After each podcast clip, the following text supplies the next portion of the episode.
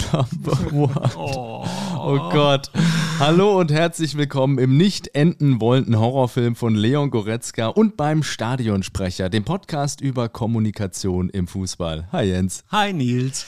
Wir werden heute nicht viel über die Bayern sprechen. Das war meine Bedingung für die heutige Aufnahme, zumal wir auch viele andere extrem spannende Themen für euch haben. Das machen wir so, aber ganz kurz müssen wir schon auf den Sonntagabend eingehen, mhm. oder? Mhm. Was war denn da in Bochum los? Ach, ich weiß auch nicht. Ne? Jetzt dritte Niederlage in Folge und ich würde auch sagen, man kann den Bayern den Willen ja gar nicht absprechen. Die haben das schon versucht. Es lief nicht besonders glücklich. Sowohl Tuchel als auch Goretzka haben ja danach im Interview auch beide gesagt, ja, es läuft gerade alles gegen uns mhm. und mhm. ja, vom Glück verfolgt sind sie gerade nicht und dennoch muss es natürlich der Anspruch der Bayern sein, so ein Spiel zu gewinnen, zumal sie ja massiv Chancen hatten. Mhm. Wenn ich dann Harry Kane in der ersten Halbzeit denke, der, nur querlegen muss. 2-0 machen oder querlegen. Genau, auf ja. Müller und dann steht es 2-0 und dann sieht die Sache anders aus und auch am Ende hatten sie ja noch viele Chancen, aber das mhm. war natürlich eine herbe Enttäuschung für alle Bayern-Fans wie mich und ich glaube, man braucht nicht viel Fantasie, um daraus zu schlussfolgern, die Meisterschaft ist durch. Also ich glaube nicht, dass die das noch holen. Ja, acht Punkte sind natürlich jetzt schon ein Brett. Ja. Vor allen Dingen, wenn man auch sieht, dass jetzt die Leipziger nach München kommen mhm. am kommenden Wochenende. Auch ja kein ganz einfaches Spiel. Die kämpfen ja, ja auch um die Champions League. Also ja. von daher, diese drei Punkte holst du auch nicht so im Vorübergehen. Zumal ja auch die Leverkusen, das muss man ja auch sagen, so wahnsinnig stabil wirken. Mhm. Kein Spiel verloren diese Saison. Wie sollen die jetzt noch drei Spiele verlieren? Ja. Also, wenn die nicht extrem einbrechen und danach sieht es einfach nicht aus, dann haben wir tatsächlich mal nach elf Jahren einen anderen Meister als Bayern München. Aber konntest du denn die die Argumente von Thomas Tuchel nachvollziehen, dass er gesagt hat, wir hätten dieses Spiel eigentlich gewinnen müssen. Er hat ja dann hinterher auch nochmal Bezug genommen auf diesen Expected Goals Wert ja, nach dem Motto, ah, wenn wir dieses Spiel jetzt noch fünfmal spielen würden, würden wir es fünfmal gewinnen. Kannst du das nachvollziehen? Jein. Also ich, mir hat da schon so ein Ticken mehr Selbstkritik hat mir da gefehlt. Ja. Am Ende musst du dir immer an die eigene Nase packen. Mhm. Und trotzdem kann ich seinen Frust auch nachvollziehen und dass er sagt, es läuft einfach gerade nicht gut bei uns und da kommt natürlich dann viel zusammen ja. und der Kopf spielt dann natürlich auch eine Rolle. Die Leverkusener surfen auf dieser Welle, die sie sich auch erarbeitet haben jetzt durch die ganzen Siege und die haben natürlich Selbstvertrauen ohne Ende. Das ja. fehlt den Bayern gerade und dann kommst du wahrscheinlich eben auch dann schnell ins Zweifeln. Dann liegst du wieder hinten, denkst dir, ach du Scheiße, das dürfen wir jetzt nicht verlieren, das Spiel. Also ähm, ja und nein. Ich finde, ein bisschen mehr Selbstkritik wäre okay gewesen, aber ich kann es schon auch nachvollziehen ich glaube, Sepp Gneißel, der, der Zone-Experte am Sonntagabend, hat für mich einen interessanten Satz gesagt. Er sagte nämlich, den Bayern fehlt einfach die Souveränität. Mhm. Und nicht nur auf dem Platz, ja. sondern auch in der Führung. Also mhm. dem ganzen Verein fehlt es an diesem mir san mir. Also das ist im Moment mehr oder weniger so ein Marketingspruch, aber mit Leben wird es momentan nicht gefüllt. Aber woher soll es auch kommen, wenn du eben nicht gewinnst, wenn du im Pokal rausfliegst, wenn du in der Meisterschaft abgeschlagen bist. Das ist ja klar, das ist mir san mir und das Selbstvertrauen erarbeitest du dir natürlich einfach auch über Erfolge. Mhm. Und man muss natürlich auch sagen, dass immer wieder Nebenkriegsschauplätze aufgemacht ja. werden und das jetzt auch nicht nur durch Verschulden der Bayern. Also das jüngste Beispiel war ja jetzt direkt nach diesem 0 zu 3 gegen Leverkusen, wo Sky berichtet hat in Person von Moderator Ricardo Basile, Tuchel habe in seinem Team in der Kabine gesagt, ihr seid nicht so gut, wie ich annahm, dann muss ich mich eurem Niveau eben anpassen. Krasse Aussage, ne? Also wirklich. Wahnsinn. Und vor allem ist die Aussage krass, wenn man äh, bedenkt, dass sie wahrscheinlich nie gefallen ist. Mhm, mh. Also nicht nur Freddy Bobic hat ja im Doppelpass mit Bezug auf drei Quellen bestätigt, die tief drin sein sollen, dass das völliger Mumpitz ist. Tuchel selbst hat gesagt, völlig absurd die Aussage. Ein Trainer, der so einen Satz sagt, der steigt hoffentlich nicht mehr in den Bus ein zu seiner Mannschaft. Das haben wir noch nie gemacht und das werden wir nie tun. Und ich fand es auch wirklich erstaunlich, dass sogar Dieter Niklas, der Pressesprecher der Bayern, bei der PK vor dem Bochum-Spiel darauf äh, Bezug genommen hat, weil normalerweise ruft ja, er ja eigentlich nur die Journalisten auf genau. und sagt selber nicht ja. viel und er hat jetzt selber dazu was gesagt und er meinte, es ist einfach schlichtweg nicht richtig. Es ist nicht die Wahrheit. Solche Sätze gehen in die Medienwelt raus und haben teilweise eine toxische und würdelose Wirkung. Dessen müssen wir uns alle bewusst sein. Und das ist auch so. Und deswegen, ich finde es wirklich krass, dass das normal geworden ist, dass man als Journalist, und das setze ich jetzt mal in Anführungszeichen bei ja. Ricardo Basile, dass man da einfach irgendwas erfindet, einfach irgendwas raushaut. Und dann kann man sich immer zurückziehen auf, ja, ich will meine Quelle nicht nennen, aber da kannst du halt jeden Scheiß behaupten. Ja. Also deswegen herzlichen Glückwunsch an Sky für diese Sternstunde des Journalismus. Geht einfach nicht, ne? Und äh, man sollte halt nicht vergessen, das sind Menschen, die da irgendwie auch sitzen ja. und ich finde, das ist ein Unding, dass sowas passiert. Aber gut. Damit genug zum FC Bayern. Widmen genau. wir uns lieber andere anderen Themen. Themen. Genau. Die machen mir dann im Zweifel auch mehr Freude. Zum Beispiel Mainz 05. Jo, die Mainzer haben ihren zweiten Sieg in dieser Saison geholt mit Yay. dem neuen Trainer, mit Bo Hendrickson, der in der vergangenen Woche das Erbe von Jan Sievert angetreten hat, mhm. der ja zu Rosenmontag am Mainzer Feiertag leider entlassen wurde. Äh, witzigerweise kommt das schon auch immer mal vor. Wenn es Entscheidungen rund um die Trainer in den vergangenen Jahren und Jahrzehnten gab, ist es oft so um die Fastnachtszeit passiert. Ja, sind die Leute so Kuriosum. betrunken, dann kriegen die das nicht mit. Ja, die ganzen Mainzer sind sowieso auf dem Zug und genau. besoffen. Ja, klar, hast du recht, kriegt es nur die Hälfte mit. Nee, also von daher äh, Glückwunsch an die Mainzer und ähm, ich glaube, das war jetzt auch ein wichtiges Signal. Das war ein wichtiges Signal an die Mannschaft.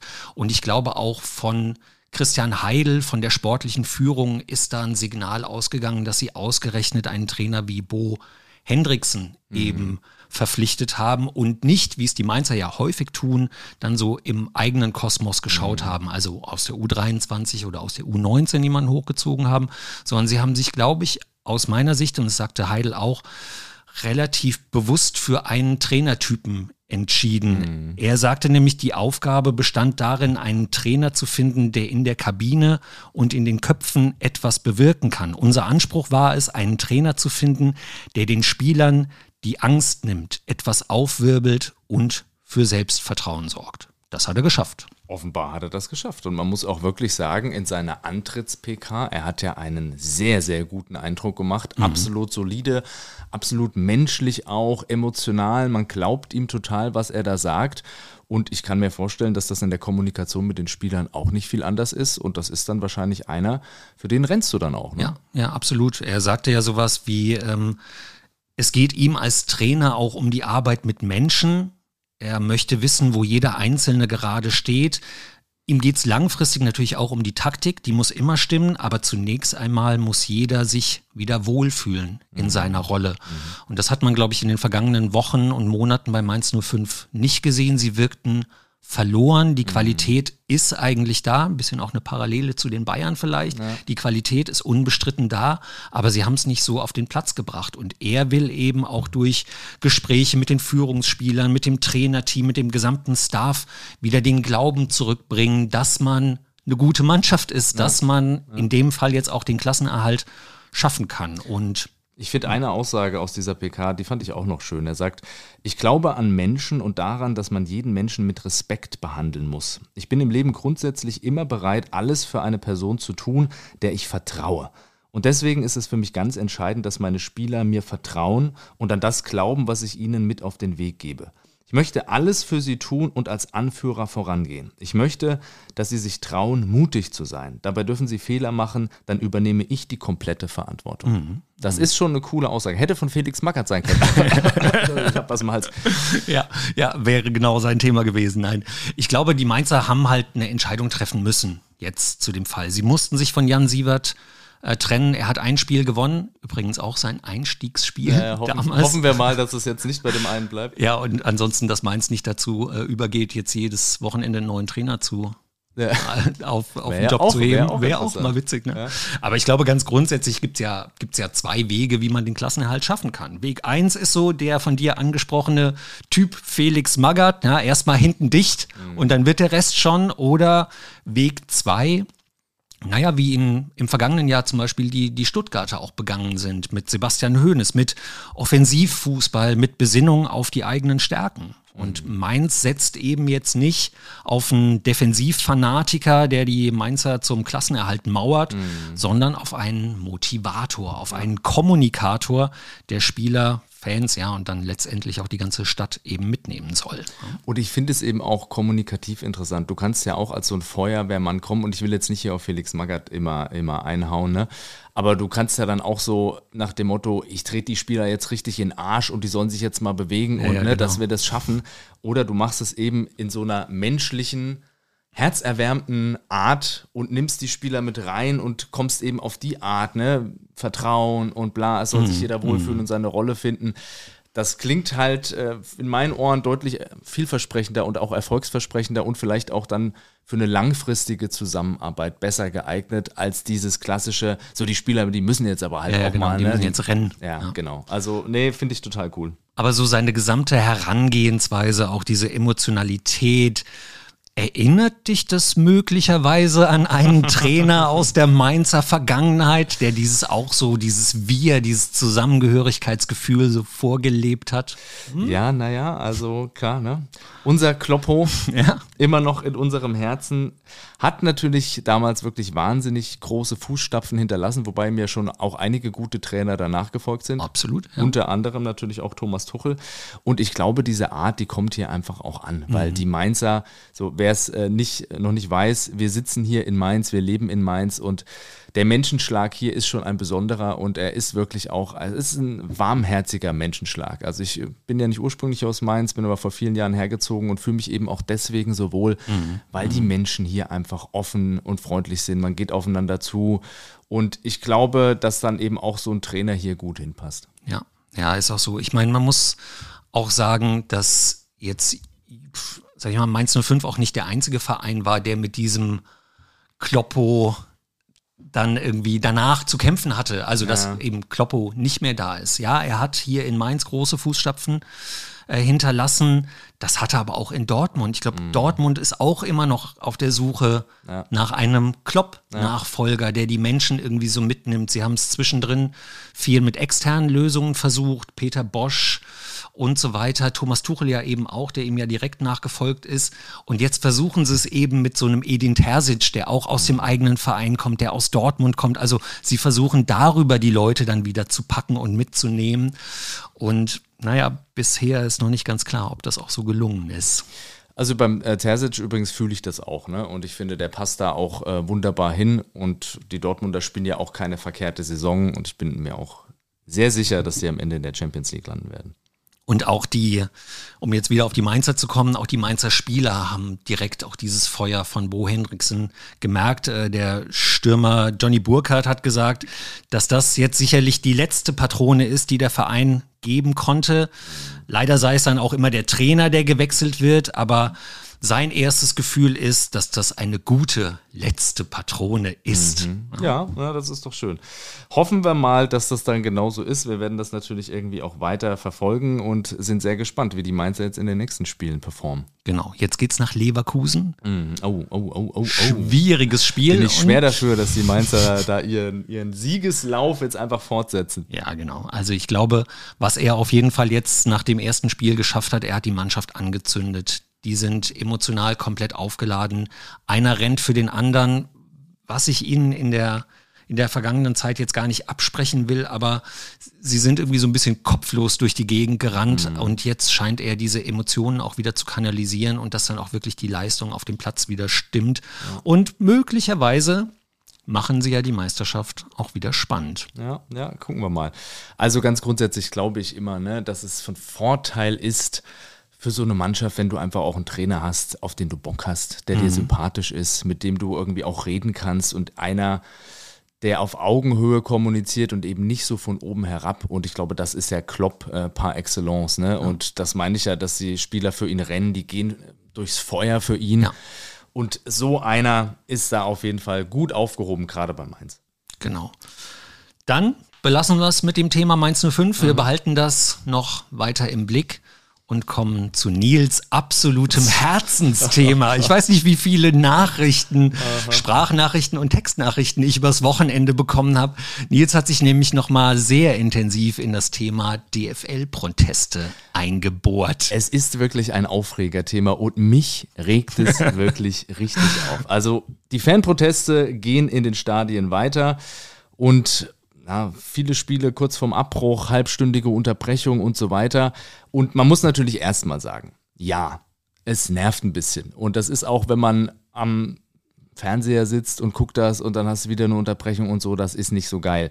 Und es ist auch für die Spieler natürlich nicht optimal. Also ich würde schon auch sagen, dass äh, dem Bayern diese Spielunterbrechung nicht geholfen hat, weil mhm. sie haben 1-0 geführt und danach war schon so Bruch im Spiel erkennbar. Und für die Spieler ist es natürlich schwierig, jetzt gerade auch äh, noch im Februar, du musst einerseits körperlich da warm bleiben ne, und dann geht es nach 20 Minuten wieder los und auf Knopfdruck musst du wieder funktionieren, aber vor allem auch der Kopf muss ja, ja irgendwie anbleiben und da so im Fokus zu bleiben, ist sicherlich schwierig und deswegen ist schon auch nachvollziehbar, dass Spieler wie Niklas Füllkrug danach gesagt haben, so kann es nicht weitergehen. Mhm. Und dass sich jetzt ja unter anderem auch Trainer schon zu Wort melden. Beim Spiel Hannover gegen Kräuter Fürth hat sich danach Fürth-Trainer Alexander Zorniger ein bisschen Luft gemacht. Bisschen, war er zornig? Ja, war ein bisschen zornig. Er sagte anschließend, die führen die Schiedsrichter, die DFL, die Mannschaften alle am Nasenring durch die Manege. Also er meint die Fans. Und keiner greift ein. Die Fangruppierungen machen gerade ihr eigenes Spiel. Ich finde es unsäglich, wenn immer wieder angedeutet wird, dass die Fans das Herz des Spiels sind. Die einzige Gruppe, ohne die du ein Spiel nicht durchführen kannst, sind die Fußballer selbst. Die Fans sind die Seele des Spiels, ohne Zweifel, aber sie sind nicht das Herz des Spiels. Und das Herz hat gerade akute Herzrhythmus. Oh, was für ein Bild, Mensch. Wahnsinn, ne? Hört sich plötzlich ein bisschen anders an als äh, ja zum Beispiel nach dem Spiel gegen Hertha, wo er noch komplettes Verständnis für die Fans geäußert hat hat. Aber er sagt jetzt, wenn ein Spiel nicht unter regulären Bedingungen gespielt werden kann, warum muss dann ein Spiel durchgezogen werden? Dann sagt man jetzt, nee, dann sagt man Schluss jetzt. Hm. Er könnte möglicherweise daran gelegen haben, dass er vor dieser Unterbrechung mit seinem Team geführt hat, danach das Spiel noch verloren hat. Mhm. Deswegen mhm. war er wahrscheinlich ein bisschen pissig. Aber was halten wir von diesen Aussagen, Jens? Ja, ganz grundsätzlich wie immer nach so einem emotionalen Spiel, wenn du dann ein Mikro unter die Nase gehalten bekommst, reagierst du auch emotional und durchdenkst deine, deine Aussagen jetzt vielleicht auch nicht komplett. Das ist ja dem Thomas Tuchel oder auch anderen Trainern in den vergangenen Monaten immer wieder passiert. Ich weiß nicht, ob Zorniger als ehemaliger Red Bull-Trainer, er hat drei Jahre in Leipzig auch mhm. trainiert, jetzt wirklich auch so hundertprozentig objektiv ist, wenn es um das Thema Investoren geht. Ja, hm, ja. Nur eine Mutmaßung, aber weiß ich jetzt nicht, ob er da jetzt auch die Stimme des, der Vernunft sein sollte. Wie du schon gesagt hast, interessant ist ja, dass sich vor allen Dingen die Trainer, die Spieler und die Verantwortlichen beschweren, die gerade das Spiel verloren ja, haben. Ja. Und die dann eben solche Argumente anführen, die ja auch alle richtig sind und du, die du ja eben schon genannt hast, so, dass man den Flow ein bisschen verliert, dass man, ähm, und die andere Seite natürlich, dass sich andere Mannschaften möglicherweise jetzt auf die Situation wieder neu einstellen können, weil das dann halt oftmals so ist, dass die Mannschaften wieder zusammenkommen für mehrere Minuten, bis dann die Tennisbälle, mhm. äh, ferngesteuerten Autos. also, wie kriegt man ein ferngesteuertes Auto in ein Stadion rein? Nur also, rektal. Also ich, ja. Oh, ich, ich, bin mir, wissen, ich, bin mir, ziemlich sicher, wie das funktioniert. Äh, die werden einfach durchgelassen, weil mhm. da garantiert Ordner, die im Stadion sind, eben auch mit den Fans sympathisieren. Wie kriegst du da hunderte Tennisbälle rein. Ja, also das, da, die werden ja normalerweise schon irgendwie ja. kontrolliert, die Leute. Das kann ja nur so funktionieren, dass die Ordner dann sagen, hier komm, ja. hier, geh durch. Also ich kann das schon verstehen, der grundsätzliche Gedanke eines Spielers oder eines Trainers ist natürlich, wir wollen hier 90, 95, 96 Minuten Fußball spielen ja. und das dann zwischendrin, ja, halbstündige Unterbrechungen oder sowas dann reinkommen. Aber weißt du, was mich, was mich stört? Ich, ich verstehe den Frust. Ich verstehe total den Frust. Ich verstehe aber nicht äh, die Richtung, in die sich dieser Frust dann kanalisiert. Ja, ja. Weil meiner Meinung nach ist die Richtung Fan die falsche. Natürlich ist das nicht geil, wenn da Tennisbälle geworfen werden, sind wir uns alle einig. Aber warum werden denn Tennisbälle geworfen? Ja. Und das liegt meiner Meinung nach mehr an der DFL als an den Fans. Und vor allem vor dem Hintergrund, der Enthüllungen, sage ich mal, die jetzt in den letzten Tagen so ans Licht gekommen sind und die haben es meiner Meinung nach wirklich in sich. Erstmal sagt ja DFL-Präsidiumsmitglied Axel Hellmann, die Abstimmung sei re rechtskräftig und mhm, wird mhm. nicht wiederholt. Und auch ein Martin Kind sieht jetzt keinen Grund für ein neues Voting und das finde ich wirklich krass. Warum? Warum? Welche Rolle spielt Warum? denn Martin Kind, lieber Nils? Also, wir müssen uns dann nochmal vor Augen führen. Ne? Wir haben 36 Erst- und Zweitligavereine, die im Dezember abgestimmt haben darüber, soll ein Investor einsteigen bei der DFL oder nicht. Für diese Entscheidung braucht es eine Zweidrittelmehrheit, das heißt 24 Ja-Stimmen. Mhm. Es wurden offensichtlich von der DFL vorher schon mal so ein paar Probeabstimmungen durchgeführt, um mal zu gucken, kriegen wir denn die Stimmen zusammen oder nicht. Es war relativ schnell klar, das wird knapp, weil eben nicht alle so begeistert sind. Und dann wurde erstmal die Entscheidung getroffen, diese Abstimmung geheim durchzuführen. Was eher ungewöhnlich ist bei ja. der DFL. Ja. Richtig, genau. Ja.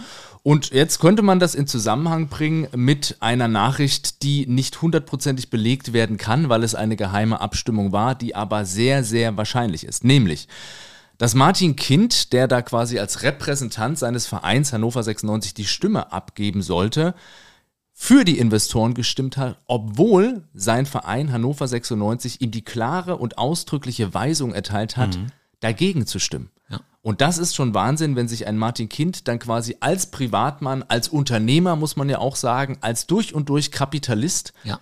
über seinen eigenen Verein stellt und dann eben die Stimme für den Investor abgibt. Und das war, weil es waren 24 Ja-Stimmen, dann am Ende die entscheidende Stimme ja. dafür. Und man muss ja auch mal sagen, Martin Kind kämpft ja schon seit vielen, vielen Jahren gegen dieses 50 plus 1. Ja. Also, dass eben kein Investor die Mehrheit an einem Bundesliga-Verein übernehmen. Beziehungsweise darf. an der, das, um das vielleicht ganz korrekt noch zu sagen, an der Kapitalgesellschaft, genau. die aus so einem Verein Richtig. dann ausgegliedert wird.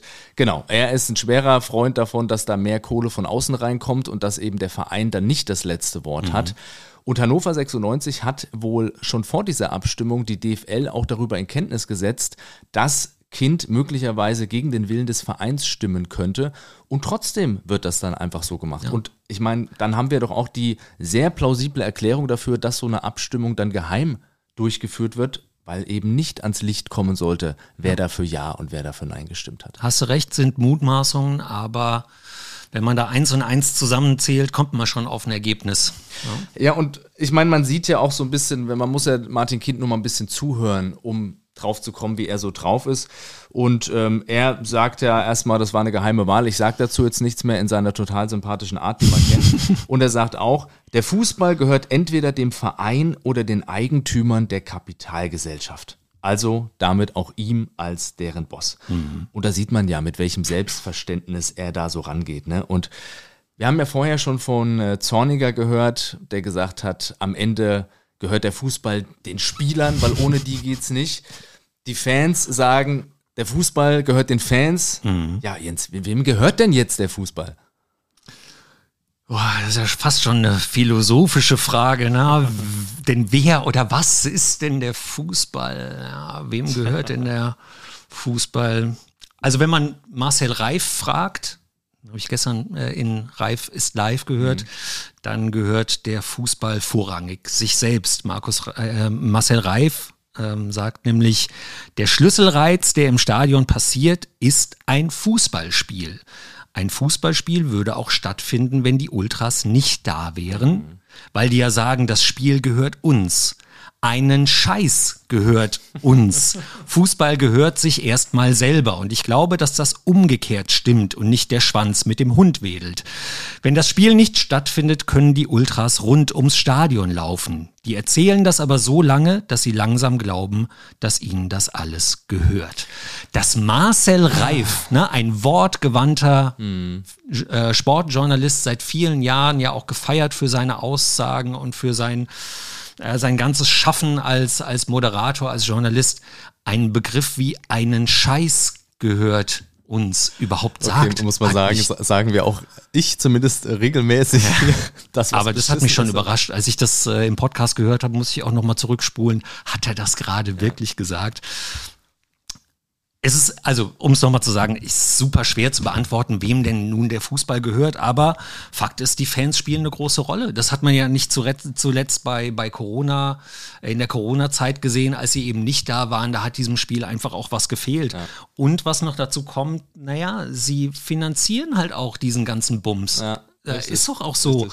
Wenn man mal ähm, auf die Stadionbesuche schaut. Also, in der vergangenen Saison sind 13 Millionen Fans in die deutschen Stadien gepilgert. Wenn man das mal mit einem Geldbetrag ähm, multipliziert, den die Fans da so ausgeben. So im Schnitt für so, ein Ticket, ja? Ja, ich weiß nicht, ob man das im Schnitt sagen kann, aber lass uns mal so einen Stehplatz nehmen. Ne? Mhm. Einen Stehplatz, dann kaufst du dir noch ein Kaltgetränk und eine Wurst, bist du bei 25 Euro. Mhm. Ja, und es gibt viel, viel, viel teurere Tickets als ein Stehplatzticket. Äh, ja. Also von den äh, VIP-Karten und so weiter gar nicht zu sprechen, aber das ist ja noch eine sehr konservative Rechnung. Dann gehen hier 325 Millionen Euro in dieser Saison an die Vereine. Ja. Da sind Trikotverkäufe, Fanutensilien und so weiter gar nicht eingerechnet. TV-Gelder. Es wird ja immer so gesagt, ja, TV-Gelder, wir brauchen, wir müssen mehr TV-Gelder generieren.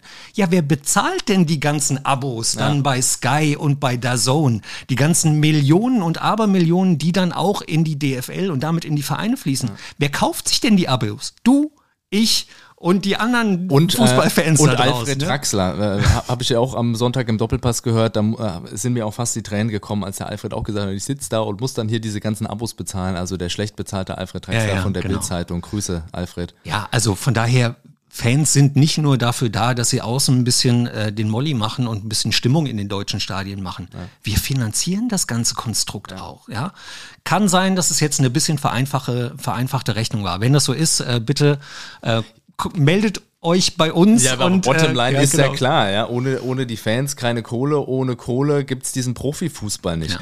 Und wenn ich nochmal ähm, auf, auf diese philosophische Frage zurückkommen äh, dürfte, wem gehört denn der Fußball? Ganz ehrlich, ich finde die Frage schon bekloppt. Mhm. Der Fußball gehört erstmal überhaupt niemandem. Ich finde schon dieses Denken, das gehört irgendjemandem. Ja. Wem gehört die Sonne, Alter? Wem gehört der Wind? das gehört uns allen am Ende und dann gehört es auch niemandem. Und ich finde diese Denke, dass es jemandem gehören muss, schon nicht richtig. Und am wenigsten schließe ich mich natürlich der Meinung von Martin Kind an, dass es am Ende den Bossen gehört. Mhm. Also come on. Ja. Aber was ist denn jetzt, wie geht's denn jetzt weiter? Was ist denn jetzt das, ja, also was jetzt kommt. Interessant ist ja erstmal, dass Blackstone als möglicher Investor jetzt ausgestiegen ist aus den Verhandlungen. Mhm. Laut DFL hatte das ja nichts mit den Fanprotesten zu tun. Ich glaube, die Aussage kann man äh, getrost mal vergessen. Das wird natürlich damit zu tun haben. Jetzt gibt es noch einen möglichen Investor, CVC, mhm. auch äh, großes luxemburgisches Unternehmen, die schon überall ihre Finger mit im Spiel haben, in verschiedenen Sportarten und natürlich auch im Fußball. Ja, in Spanien sind Spanien, sie, genau, Frankreich. in La Liga. Ja. Und ähm, das ist ja ganz, ein ganz interessanter Sidefact, weil einer dieser, dieser, sagen wir mal, Ängste der Fans in Deutschland ist ja eben, dass sich Dinge verändern, wie es finden Spiele mal im Ausland statt. Ja. Also dann findet ja. mal irgendwie ein Topspiel oder sowas in Saudi-Arabien statt. CVC als Investor in Spanien. Wo hat denn der Supercup in Spanien jetzt im Januar stattgefunden? In Saudi-Arabien. Also, mhm. sag mal so, diese Ängste kommen auch nicht von ungefähr. Ja, ja, richtig. Und ja, am Ende wird man jetzt sehen, äh, wenn dann nur noch ein Investor da ist, das stärkt natürlich auch die Verhandlungsposition der DFL nicht. Das mal ganz grundsätzlich, aber die Fanproteste werden nicht aufhören, bis es nicht eine Neuabstimmung gibt. Und ich ja. glaube, die muss jetzt kommen und das DFL-Präsidium will ja auch in dieser Woche noch tagen. Und ich glaube, es gibt jetzt zwei Möglichkeiten. Nachdem sich ja jetzt auch einige Vereine schon klar dazu geäußert haben, dass sie für eine Neuabstimmung sind, darunter Union Berlin, Eintracht Braunschweig, Hertha BSC, St. Pauli, Osnabrück, Köln. Es gibt jetzt entweder die Möglichkeit, dass diese Abstimmung aus dem Dezember wiederholt wird, mhm. oder man muss ja auch vielleicht noch kurz zur Erklärung sagen, im Dezember wurden ja zwei Sachen beschlossen von der DFL, nämlich erstens, verhandeln wir mit Investoren, ja oder nein? Und zweitens, hat die DFL dann am Ende das Recht, diesen, ich sag mal, Vertrag, den es dann gibt, abzusegnen oder nicht? Und Köln hat jetzt beispielsweise den Vorschlag gemacht, dass man eben erstmal verhandeln lässt, aber dann über diesen finalen Kontrakt nochmal mhm. verhandelt mhm. wird. Und das wäre natürlich auch eine Option. So oder so ohne eine Neuabstimmung wird es nicht gehen und werden die Fanproteste weiter andauern. Und das heißt, die DFL ist am Zug. Und deswegen brauchen wir nicht mit dem Finger auf die Fans zu zeigen, die doch keine andere Möglichkeit haben, ja. ihren Willen da kundzutun, mhm. als genau so was zu machen. Es ist wie in der Wirtschaft. Wenn von oben irgendwas beschlossen wird, haben die Mitarbeiter meistens nur die Möglichkeit zu streiken, weil das ist die einzige Option, dass eben auch mal ankommt. Wir sind damit nicht zufrieden. Ja, Ansonsten absolut. wird eben alles über die Köpfe entschieden. Und das ist leider beim Fußball wie in anderen Unternehmen auch, dann muss eben der Druck von unten kommen. Ja. Und da kann ich auch einen aktuellen Podcast nochmal empfehlen, nämlich Kicker Meets the Zone, der gestern am, also wir nehmen, Werbung für andere Podcasts. Äh, das haben sie eigentlich gar nicht nötig, aber vielleicht machen sie ja dann auch in ihrem Podcast Werbung für uns. Bestimmt. Jetzt. Also, Bestimmt. Ähm, nee, von daher, die, da kam gestern äh, der, der Podcast raus. Wir nehmen hier am Dienstag auf. Ähm, Montagabend kam der Podcast und äh, die beiden Hosts sprechen dort mit zwei Vertretern von Hertha BSC, mhm. die ja auch mutmaßlich diese Proteste nochmal auf eine neue Ebene gehoben haben vor wenigen Wochen beim Heimspiel gegen Hamburg. Mhm. Und die natürlich mit Investoren auch äh, eine besondere Beziehung ja. haben. Denn dort ist vor einigen Jahren äh, ein Investor reingegangen, er hat 370 Millionen, der Herr Windhaupt, da reingepumpt. Mit vollem Erfolg. Wirklich diese 370 Millionen sind weg ja. und Hertha ist in die zweite Liga abgestiegen. Ja. Also die mahnen natürlich und sagen auch, sowas kann auch passieren, wenn, äh, wenn ein Investor kommt. Und was sie dort sagen, ist schon ganz klar. Also erstens ist ihr, ihr Ziel, was sie haben, dass der Status quo, den wir jetzt haben, der schon nicht cool ist, ja. sagen sie auch. Ja, er ist schon sehr kommerziell, unser Fußball. Aber dass wir zumindest das erhalten, was wir im Moment äh, haben. Der Fußball soll nicht weiter verkauft werden. Mhm. Und sie sagen auch ganz klar, die Fanproteste werden ohne eine Neuwahl nicht aufhören. Ja. Und da geht es nicht darum, dass jetzt dann auch diese 36 Vereine einfach zusammenkommen und sich überlegen, komm, wir machen jetzt nochmal eine Wahl, mhm.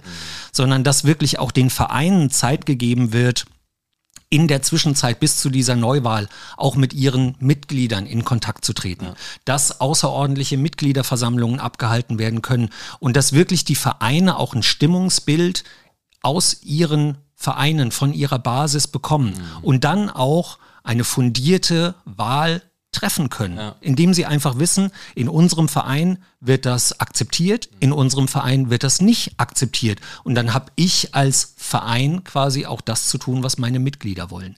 Ja. Das ist die Forderung, ja. die es gibt. Und ich fand das Argument sehr sinnvoll. Also, weil Sie sagten auch, es geht jetzt nicht um eine Kommunikation zwischen DFL und den Fans, es funktioniert nicht, mhm. sondern eigentlich muss die Kommunikation jetzt stärker zwischen den Vereinen und den eigenen Mitgliedern ja. stattfinden, dass die Vereine dann auch im Sinne ihrer Mitglieder, also quasi ihres Vereins, auch abstimmen können. Und Stichwort Wahl, was ich auch mal ganz interessant finden würde, wenn nicht nur diese Wahl aufgemacht wird, Investor, Private Equity Unternehmen, ja oder nein, sondern wurde vielleicht öffentlich auch irgendwann mal darüber diskutiert, was gäbe es denn noch für Möglichkeiten, um vielleicht ein bisschen mehr Kapital zu den Vereinen zu bringen, ne? um diese Internationalisierung, Digitalisierung, alles, was mit dieser einen Milliarde da theoretisch gemacht werden soll, um das zu ermöglichen. Es gibt doch nicht nur diese eine Option, ja. aber wir reden immer davon, okay, entweder die Investoren steigen ein oder wir bleiben hier die hinterletzte Fußballnation, werden abgehangen von England und allen anderen ich glaube, es gibt nicht nur diese zwei Optionen. Und mhm. auch darüber könnte man öffentlich mal reden und sollte man sich mit den Fans eben austauschen. Ja. Eieieiei. Also wirklich. Ich glaube, es bleibt uns noch ein bisschen erhalten, dieses Thema, lieber glaube Nils. Ich auch, glaube ich auch. Und ich glaube, ähm, die Schlipsträger bei der DFL, sorry, ich muss da polemisch werden, weil mich nervt das tierisch. Und ich finde mhm. das so krass, äh, diese Nummer mit Kind, wie das einfach wieder läuft und so ein Gemauschel da im Hinterzimmer über die Mehrheitsmeinung hinweg für private, für monetären Interessen. Da geht mir leider so ein bisschen irgendwie, was, was sagt man, das Messer in der Tasche auf. Ich will gar nicht so ein martialisches Bild machen. Der Hut hoch. Ja, also ich hoffe sehr, dass die DFL zur Vernunft kommt, dass es eine Neuabstimmung gibt, dass endlich mal wirklich mit den Fans ein Austausch stattfindet ja. ne, und eben nicht nur gesagt wird, so machen was und gut ist. Wir lassen uns mal überraschen und kommen jetzt zum Schluss nochmal zu einem anderen Thema, nämlich zu RB Leipzig. Jawohl. Da war ja auch noch ein bisschen was los. Seit Januar spielt Timo Werner auf Leihbasis bei Tottenham Hotspur. Und der Angreifer hat sich jetzt über mangelnde Kommunikation während seiner Zeit in Leipzig beklagt, wo wir wieder bei unserem Thema Kommunikation genau, sind. Ja. Und sein Ex-Trainer Marco Rose kann das irgendwie gar nicht verstehen, Jens. Nee, er kann das nicht nachvollziehen. Jetzt muss man natürlich sagen, warum ist Timo Werner überhaupt nach Tottenham gewechselt? Er hat einfach verdammt wenig gespielt. er stand nicht oft in der Leipziger Aufstellung und wenn dann nur sporadisch mal eingewechselt. Also er hat einfach keine große Rolle mehr im Verein gespielt. Dass man dann nicht ganz happy ist, das ist wohl nachzuvollziehen. Ja. Ob man sich jetzt nach diesem, nach diesem Wechsel öffentlich darüber äußern sollte, dass irgendwie was in der Kommunikation nicht geklappt hat mit dem alten Verein, zu dem man ja im Sommer wieder wechseln muss. Also er kehrt ja wieder genau, zurück. Genau, er ist ja nur ausgeliehen. So, das, ähm, das sei mal dahingestellt, ob man das so machen muss. Er hat jetzt im Interview mit Sky äh, gesagt, der Spaß ist vollkommen zurückgekehrt. Ich habe mich als Mensch sehr verändert. Ich bin fröhlicher geworden.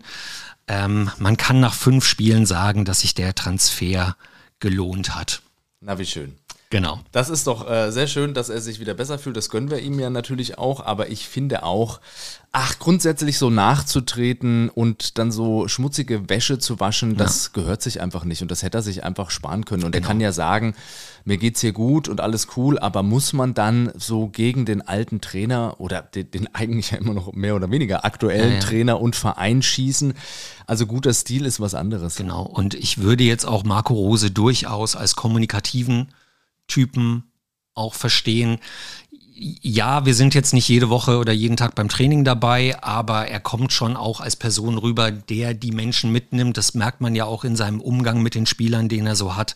Von daher würde ich das jetzt mal zumindest anzweifeln, ob er Tino, äh, Timo Werner da wirklich geschnitten hat ja. in der Hinrunde. Ja. Klar ist es aber auch immer so, wer nicht spielt, der fühlt sich auch irgendwie vernachlässigt, ja, vielleicht genau. vom Trainer. Und Marco Rose hat er ja auch ganz entspannt, aber trotzdem pointiert reagiert. Er hat nämlich äh, gesagt, ich habe mich sehr um Timo bemüht. Wir haben viele Gespräche geführt. Ich glaube, dass das Thema insgesamt sehr komplex ist. Timo sollte sich freuen, dass es ihm wieder richtig gut geht, dass er viel spielt und Leistung bringt. Und jetzt äh, kommt der spannende Punkt. Ein Spieler empfindet, empfindet das dann ein Stück weit auch anders. Er sollte sich freuen, dass es ihm so geht, wie es ihm geht. Ansonsten ist es schon ein Stück weit innehalten, demütig bleiben und die eigene Situation richtig einschätzen.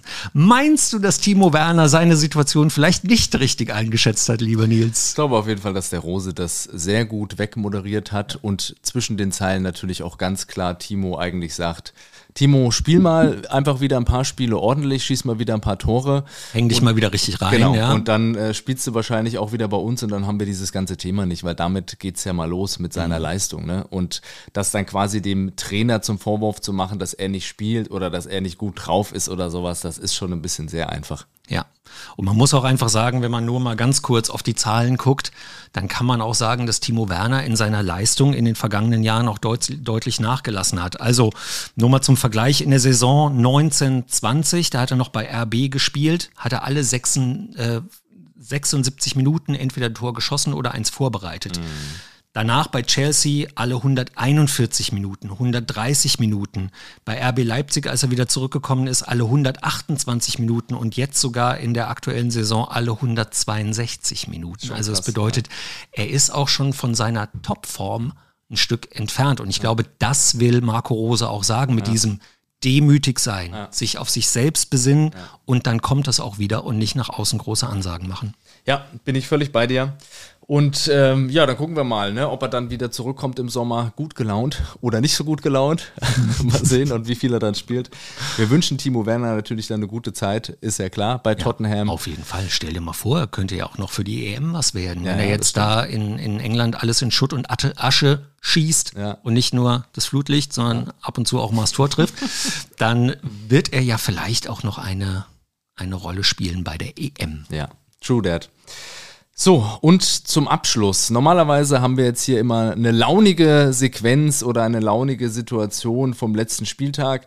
Jetzt müssen wir dann leider doch nochmal kurz ernst werden, denn direkt eigentlich vor der Aufnahme jetzt dieser aktuellen Folge des Stadionsprechers hat uns wieder mal leider eine sehr, sehr traurige Nachricht erreicht. Andreas Brehme ist viel zu früh verstorben mit 63 mhm. Jahren leider einem Herzinfarkt erlegen und wir haben ihn natürlich alle noch in bester Erinnerung als Siegtorschütze bei der WM 1990. Ich auch als Bayern-Spieler natürlich noch. In Italien hat er sehr, sehr große Erfolge gefeiert und es ist super, super traurig und schade, dass Andi Breme jetzt so früh äh, verstirbt und ja, damit ja der nächste große Weltmeister von 1990. Mhm. Kürzlich haben wir erst über unseren Kaiser gesprochen. Damit jetzt nicht mehr unter uns weilt und das sollte man sich vielleicht halt auch hin und wieder mal vor Augen führen, ne? wenn man wie Sky Reporter irgendwelche Falschmeldungen liegt, wenn man wie ähm, ich sag's jetzt nochmal, ich will jetzt überhaupt nicht so in diese linke Ecke gestellt werden, aber wenn man wie so Kapitalisten nur hinter der Kohle her ist, am mhm. Ende mhm. gibt's eben doch Sachen, die sind ein bisschen größer. Und das ist unser aller Leben und unser aller Glück. Und deswegen, Freunde, sollten wir zusammenhalten, sollten gut miteinander umgehen, miteinander sprechen. Denn das Leben ist am Ende leider für uns alle viel zu kurz. In diesem Sinne, alles Gute, macht's gut. Ciao.